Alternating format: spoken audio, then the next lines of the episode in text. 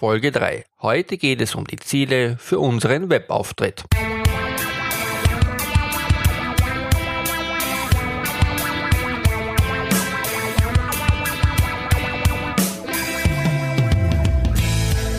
Selbst eine Website erstellen oder zu wissen, worauf es beim gelungenen Webauftritt ankommt, das ist dein Ziel, dann bist du hier richtig. In diesem Podcast geht es um die Erstellung, Optimierung und Vermarktung eines gelungenen Webauftrittes. Ich bin Andrea Stocker, dein Webdesign Coach. Hallo, Servus und herzlich willkommen bei einer neuen Folge meines Podcastes für deinen erfolgreichen Webauftritt. In der letzten Folge haben wir uns mit unserer Zielgruppe beziehungsweise mit unseren Zielpersonen, die wir auch Personas genannt haben, beschäftigt. Dabei haben wir die eher abstrakte Zielgruppe zu einer ganz konkreten Person umgewandelt. Dieser Vorgang soll uns im Weiteren helfen, leichter Entscheidungen für unser Projekt Webauftritt treffen zu können. Um aber unsere Inhalte definieren zu können, müssen wir heute noch einen Schritt weiter gehen. Es geht jetzt um die Ziele. Julia und Martin hast du ja bereits in der letzten Folge kennengelernt. Martin möchte für seinen heurigen Betrieb im niederösterreichischen Weinviertel einen Webauftritt erstellen und wird dabei von seiner Schwester Julia unterstützt, die in einer Webagentur arbeitet. Wie auch am letzten Wochenende sitzen die beiden wieder gemütlich bei einem Gläschen Wein zusammen und reden über die nächsten Schritte. Auch Julia erklärt ihrem Bruder, was es mit den Zielen für den Webauftritt auf sich hat. Wenn wir von Zielen für unseren Webauftritt sprechen, dann unterscheiden wir zwei verschiedene Arten von Zielen. Auf der einen Seite die messbaren Ziele, also das, was ich mit meiner Webseite erreichen möchte, auf der anderen Seite stehen die persönlichen Ziele. Hier geht es eher um das Warum.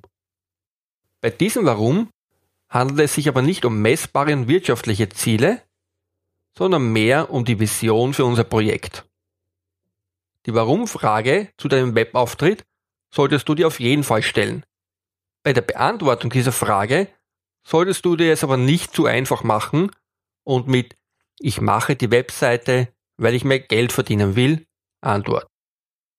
Eine Hilfe dazu ist, dass die Antwort nicht nur dich persönlich treffen sollte, sondern dein Umfeld. Als Beispiel wäre etwa ein Blog. Hier könnte dein Warum sein, ich möchte mit meinen Informationen anderen Menschen helfen, dies und jenes zu erreichen. Aber auch wenn du Produkte verkaufst und damit schlussendlich dein Ziel ist, Geld zu verdienen, könnte und sollte dein Ziel sein, anderen Menschen zu helfen, mit dem Produkt ein Problem zu lösen oder einfach nur Spaß damit zu haben. In der Motivationspsychologie gibt es ja zwei grundsätzliche Richtungen. Die eine Richtung ist die, die von weg und die andere Richtung die Hinzu-Richtung. Weg von beschreibt zum Beispiel die Vermeidung von Schmerz und Problemen. Und die Hinzurichtung veranlasst Menschen dazu, Freude gewinnen zu wollen. Wenn du dich jetzt vielleicht fragst, welche der beiden Richtungen wirkt stärker, dann will ich das mit einem Zitat von Sigmund Freud beantworten, der gesagt hat, wir streben mehr danach, Schmerz zu vermeiden, als Freude zu gewinnen. Gut, aber was hat dieses Ziel nun für eine Auswirkung auf unseren Webauftritt? Nun, ganz einfach.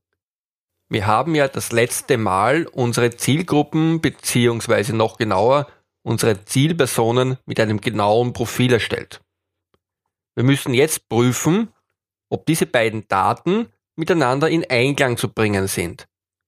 Konkret bedeutet das, dass du die Probleme deiner Zielpersonen lösen musst oder deinen Zielpersonen Freude bereiten solltest. Wenn dieses Ziel dann mit deiner Warum-Frage, also deiner Vision übereinstimmt, dann wirkt das bei den Kunden und Besuchern wesentlich vertrauenswürdiger und auch authentisch. Menschen merken, wenn man von einer Sache überzeugt ist und dafür steht und nicht nur mit Fakten versucht, etwas zu verkaufen. Deshalb gilt es, sich diese Frage vorher zu beantworten und dann so gut wie möglich passend zu deiner Zielgruppe mit entsprechenden Inhalten zu transportieren. Oftmals muss man sich dieses Warum gar nicht langwierig erarbeiten. Denn wenn man in seinem Geschäft oder für seine Sache bereits lebt, dann sollte man das ohnehin schon wissen. Der Internetauftritt ist ja nur eine weitere Möglichkeit, dieses seinen Kunden bzw. Usern zu kommunizieren. Wenn du dich übrigens näher mit diesem Warum-Thema beschäftigen willst, dann kann ich dir das Buch Frag immer erst Warum von Simon Simek empfehlen. Das es übrigens auch als Hörbuch gibt, wenn du nicht so gerne lesen möchtest. Das Thema Inhalte zu deinen Zielen bzw. Visionen zu finden, die auch mit deinen Zielpersonen übereinstimmen, werden wir das nächste Mal behandeln. Martin lauscht gespannt den Ausführungen von Julia und denkt bereits über sein Warum, seine Visionen und Ziele nach. Eines macht Martin allerdings stutzig. Und so fragt er Julia. Ich habe gehört, dass Ziele, die man erreichen möchte, in irgendeiner Form messbar sein sollten. Sonst weiß man ja nicht, ob diese erreicht wurden. Julia stimmt Martin zu und erzählt weiter. Du hast recht. Wenn es um Ziele geht, dann haben wir meistens nicht die langfristigen Ziele, sondern auch kurzfristige und vor allem messbare. Hm, zumindest sollten wir solche haben.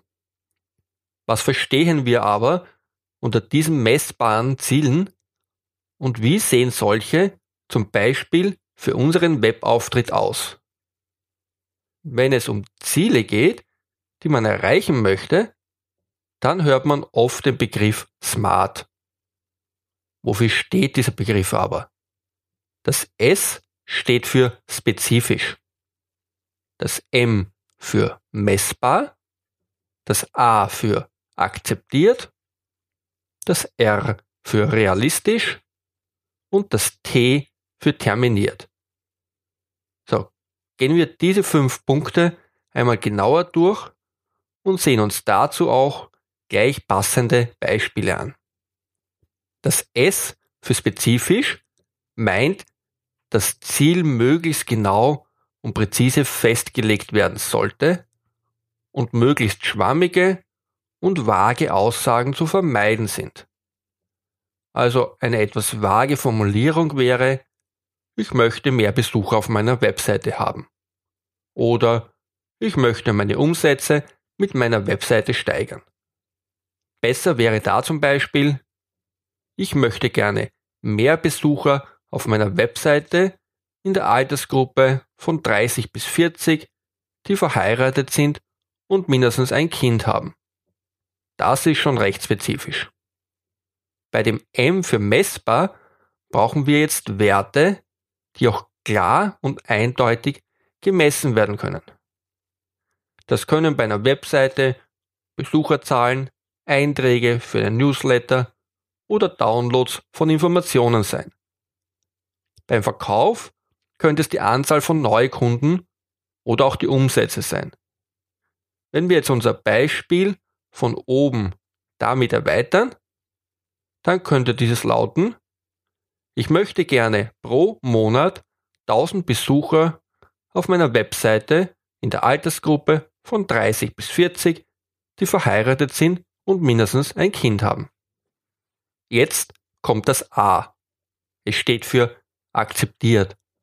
Und es geht darum, dass das Ziel auch von allen beteiligten Personen akzeptiert werden soll. Gibt es Widerstände, dann ist das Erreichen des Zieles hm, schon von Anfang an zum Scheitern verurteilt. Weiter gehen wir mit dem R. Dieser Punkt hängt zum Teil eng mit dem A für Akzeptanz zusammen. Beim R für realistisch sollte dein Ziel auch erreichbar sein. Hast du ein unrealistisches Ziel, dann wird auch die Akzeptanz dafür eher geringer sein. Für manche ist es zwar motivierend, sich Ziele höher zu setzen, aber wenn man schon von Anfang an weiß, dass diese sicher zu hoch sind, dann ist das nicht im Sinne von Smart-Zielen. Der fünfte und letzte Teil, das T, das wird gern vergessen, ist aber für das Erreichen der Ziele extrem wichtig. Ein Ziel muss unbedingt terminiert werden. Was bedeutet, dass es einen Zeitraum oder einen Zeitpunkt geben muss, an dem dieses Ziel erreicht werden sollte. Es nützt also wenig, wenn ich sage, dass ich auf meiner Webseite 1000 oder 10.000 Besucher haben möchte, dabei aber nicht angebe, in welchem Zeitraum. Und das kann jetzt in einer Woche sein, in einem Monat oder vielleicht erst in einem Jahr.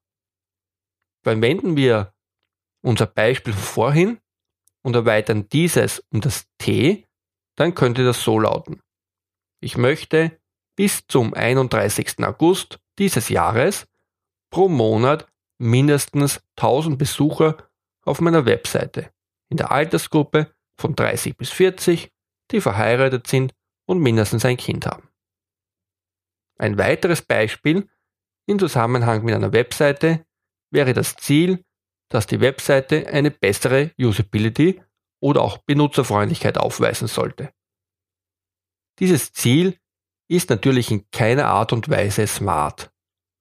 Eine bessere Formulierung dafür ist zum Beispiel beim nächsten Usability-Test sollen 80% der Teilnehmer die gestellten Aufgaben innerhalb von 5 Minuten lösen können. Man muss übrigens nicht immer zwanghaft alle 5 Punkte einhalten. Wenn es absolut keinen Sinn macht oder nicht möglich ist, dann kann man schon auf den einen oder anderen Punkt auch verzichten. Ich möchte dir jetzt noch einige Beispiele für Ziele in Zusammenhang mit unserem Webauftritt geben und dir dabei auch zeigen, wie diese Ziele gemessen werden könnten. Das erste wäre die Steigerung der Umsatzzahlen. Hier müssen wir eine klare Umsatzsteigerung in Prozent oder mit absoluten Werten angeben. Zweite, Erhöhung des Rankings bei Suchmaschinen. Hier muss man definieren, mit welchen Begriffen man gefunden werden will und kann dann messen, welche Platzierung man mit diesen Begriffen bei den Suchmaschinen erreicht. Man muss übrigens dazu nicht selbst in Google suchen, sondern es gibt dafür auch Tools, die einem das erleichtern und automatisch Auswertungen in regelmäßigen Abständen liefern, welche Platzierung man mit bestimmten Stichworten erreicht hat.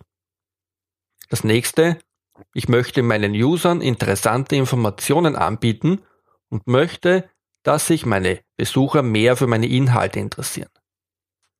Das klingt jetzt auf den ersten Blick eher nicht so leicht zu messen, aber hier kann man zum Beispiel die Anzahl der besuchten Seiten pro Benutzer oder auch die Zeit, die der Benutzer im Schnitt auf der Webseite oder den einzelnen Seiten verbringt, messen.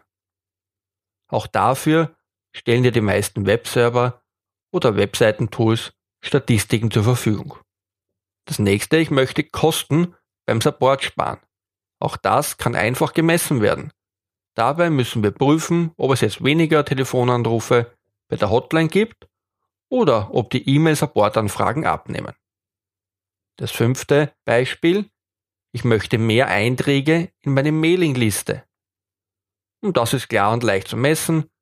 Das Ziel kann man einfach mit den Neueintragungen in meiner Liste messen und das sagt mir mein E-Mail-Marketing-Tool. Wenn ich die Öffnungsrate mit meiner E-Mail-Aussendung erhöhen will, dann geht das auch recht leicht mit den Statistikfunktionen meines jeweiligen Marketing-Tools. Das letzte Beispiel, ich möchte mehr Social Media Follower oder Social Media Aktionen. Ja, auch das kann man, glaube ich, recht gut messen, denn fast jede Social Media Plattform bietet die Möglichkeit, Statistiken über diverse Aktivitäten auf der jeweiligen Plattform an. Bei Facebook zum Beispiel bekommt man sogar den Vergleich zur Vergangenheit und kann damit sehr gut Steigerungen sehen. Ich denke, du hast mit den genannten Beispielen eine Übersicht bekommen, welche Aktivitäten jetzt gemessen werden können oder wie man diese misst. Wichtig ist bei dieser Liste, dass diese nur aussagt, was gemessen werden kann. Ganz wichtig für das Smart, was jetzt noch fehlt, ist die Eigenschaft mit klaren Zahlen zu befüllen und einen Zeitpunkt bzw. Zeitraum festzulegen. Bei den vorhin genannten Zielen handelt es sich in der Regel um quantitative Ziele, also die, die auch leicht gemessen werden können. Etwas schwieriger ist es da schon mit den eher qualitativen Zielen. Also wenn es zum Beispiel um Werte wie Image, Kundenbindung oder Zufriedenheit geht. Wenn wir qualitative Ziele messen wollen, dann haben wir dafür keinen direkten Messwert, sondern müssen uns diesen über den einen oder anderen Weg besorgen. Wollen wir also zum Beispiel unsere Bekanntheit messen, dann müssen wir das zum Beispiel über Umfragen lösen. Wichtig wäre in diesem Fall aber, dass wir eine Vorher- und Nachher-Umfrage machen, um auch einen Vergleich zu haben. Ähnlich sieht es auch mit der Kundenzufriedenheit aus. Das kann man ebenfalls mit Befragungen lösen. Genauso gut könnte man aber als Messwert auch den Rückgang von Beschwerden oder Supportanfragen messen. Man sieht also, dass es auch bei dieser Art von Zielen meist eine Möglichkeit gibt, die Zielerreichung zu messen. Martin schweift mit den Gedanken bereits ein wenig ab und überlegt sich, welche smarten Ziele er für seinen Webauftritt formulieren könnte. Julio merkt, dass Martin mit seinen Gedanken nicht mehr voll bei ihr ist und unterbricht ihn in seinen abschweifenden Gedanken.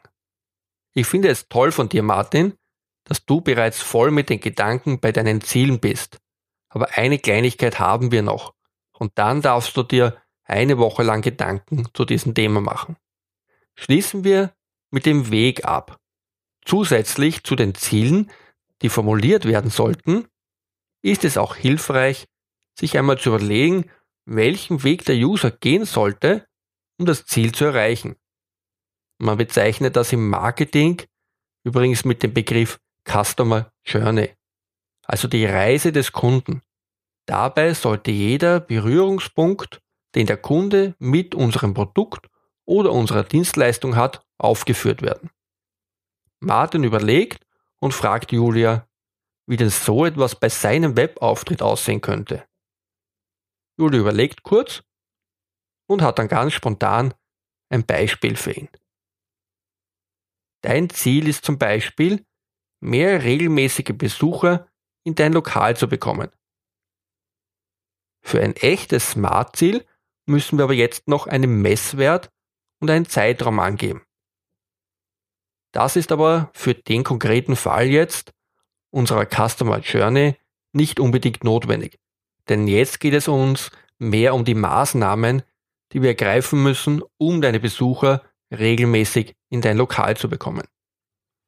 Wie ich aus eigener Erfahrung weiß, ist eines der größten Probleme deiner Besucher, regelmäßig zu kommen, dass sie nicht genau wissen, wann du eigentlich geöffnet hast. Denn so wie viele andere heurigen Betriebe auch, hast du ja nur jeden zweiten Monat geöffnet.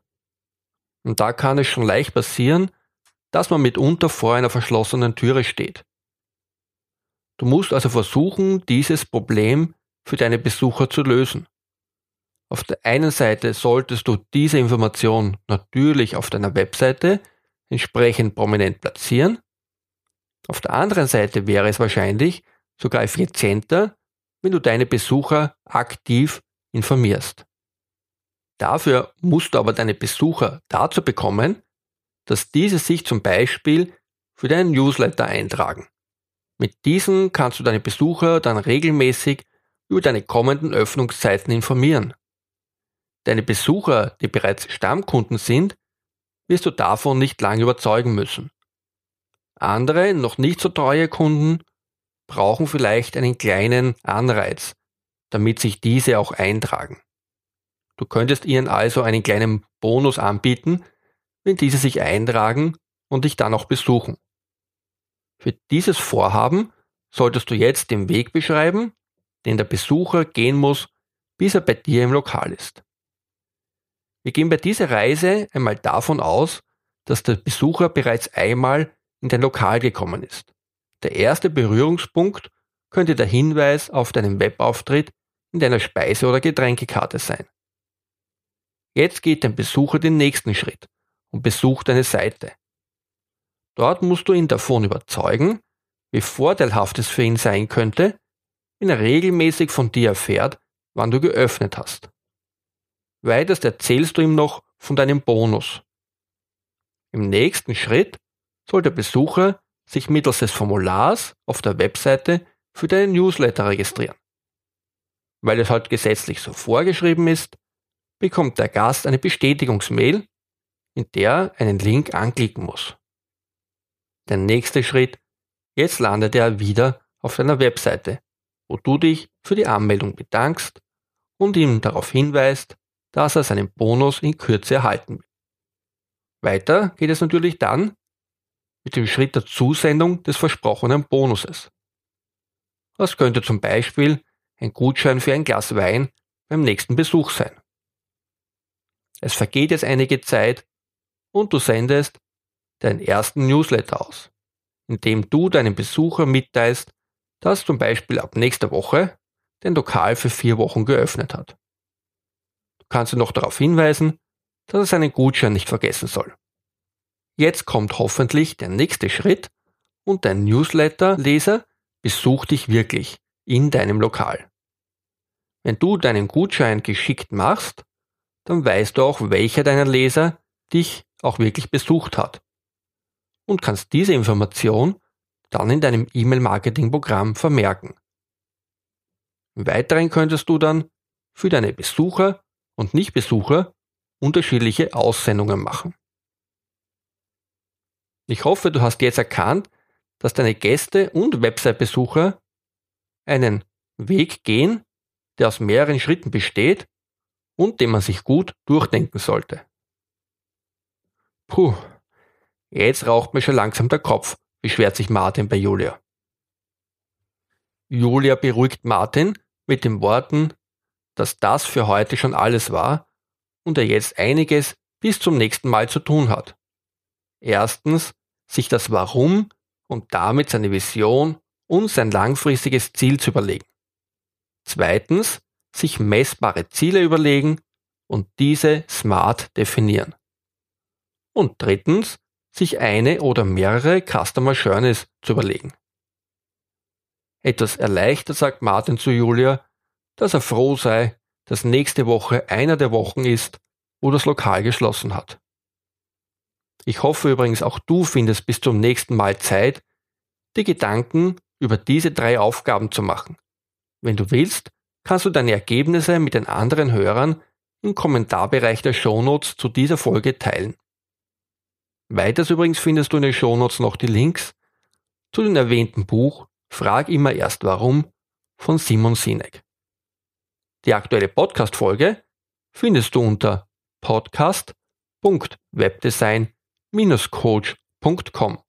Schrägstrich Folge 003. Wenn dir der Podcast gefallen hat, dann würde ich mich freuen, wenn du ihn empfiehlst und abonnierst. Über eine Bewertung auf iTunes würde ich mich ebenfalls sehr freuen. Das hilft mir und dem Podcast für eine größere Verbreitung. Wenn du Kritiken oder andere Vorschläge für mich hast, dann lass es mich am besten per persönlicher Nachricht wissen. Am besten erreichst du mich über meine Podcast-Webseite. Servus, liebe Grüße und bis zum nächsten Mal. Andreas, dein Webdesign-Coach.